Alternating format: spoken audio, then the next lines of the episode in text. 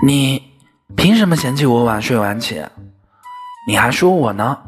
你看看你自己，当初要不是看你顺眼，我才不会喜欢你。我们在一起这么久了，本想好好考虑一下我们的事儿，结果只想了一分钟，发现我还是没法继续把你当做男朋友。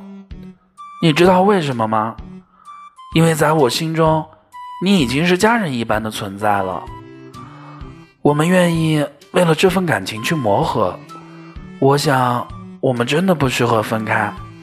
有你的被窝才温暖呢，抱着你的夜才能说晚安。其实，我想对你说的晚安，都是在说我爱你。愚人节快乐！